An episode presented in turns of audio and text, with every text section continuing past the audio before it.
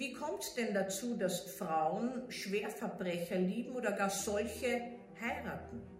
Die letzten Tage ist eine Meldung durch die Zeitungen gegeistert, dass eine junge Frau einen, zumindest in einem Indiziumprozess, einen verurteilten Mörder geheiratet hat. Ein Mann, der unglaublich viel Ausstrahlung auf Frauen haben soll. Auch eine Gefängniswärterin soll gesagt haben, also sie muss sich seinem Charme entziehen und muss ihren Posten verlassen. Wie kommt dazu, dass ich mir jemanden auswähle, von dem ich weiß, dass er entweder eine lebenslängliche Strafe verbüßen wird oder wie wir in, den USA das haben, eine Todesstrafe vor sich hat und ich mich für diesen Menschen engagiere und von seiner Unschuld überzeugt bin.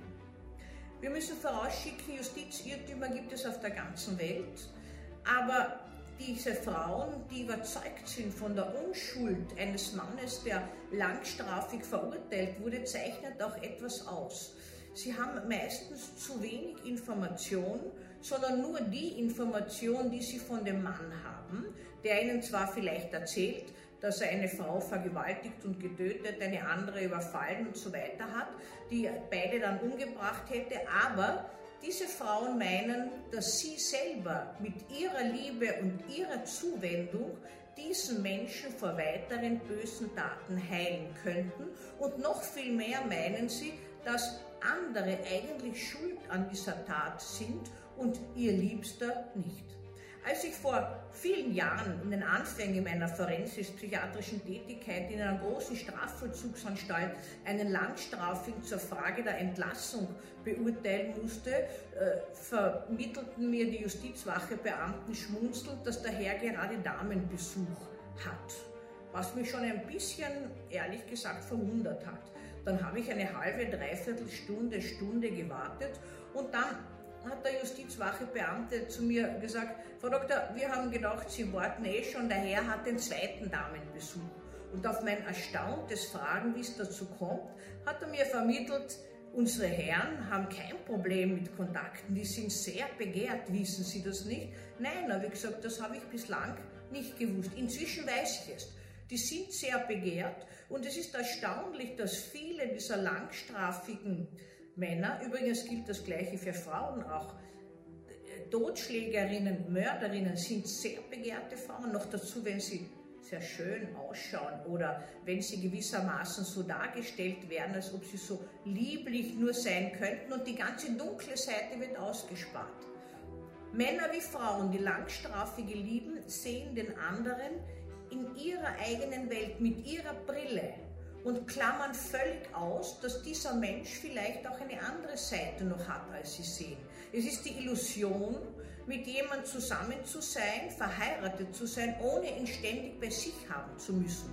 Und manche haben noch den Irrtum, dass sie meinen, dass dieser hinter Gittern sitzende Geliebte ihnen ganz alleine gehört. Sie wissen oft nicht, dass alle Stunden eine Dame kommt und glaubt, ihr gehört der Ganz. Es ist eine schöne Illusion, aber eben nur eine Illusion.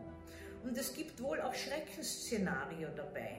Wenn zum Beispiel ein Langstrafiger entlassen wird oder eine Langstrafige und mit diesem Menschen, der so an ihn glaubt oder er so an sie glaubt, plötzlich wiederum ein Delikt passiert, dann bricht diese Welt komplett zusammen.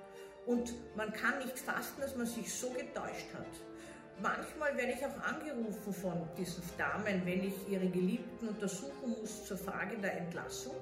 Und sie beschimpfen mich oft und sagen, sie nehmen mir das Liebste auf der Welt, das Schönste. Es ist ganz in ihrer Gewalt. Erstens stimmt das nicht, die Entscheidung trifft immer das Gericht. Und das Weitere ist, dass ich manchmal vielleicht auch das Leben dieser Damen rette, indem ich eine Entscheidung auf psychiatrischen Kriterien basierend fälle, die gegen eine Entlassung spricht, weil ich im Unterschied zu Ihnen noch nicht den entscheidenden Fortschritt, die entscheidende Entwicklung in der Persönlichkeit gemerkt habe.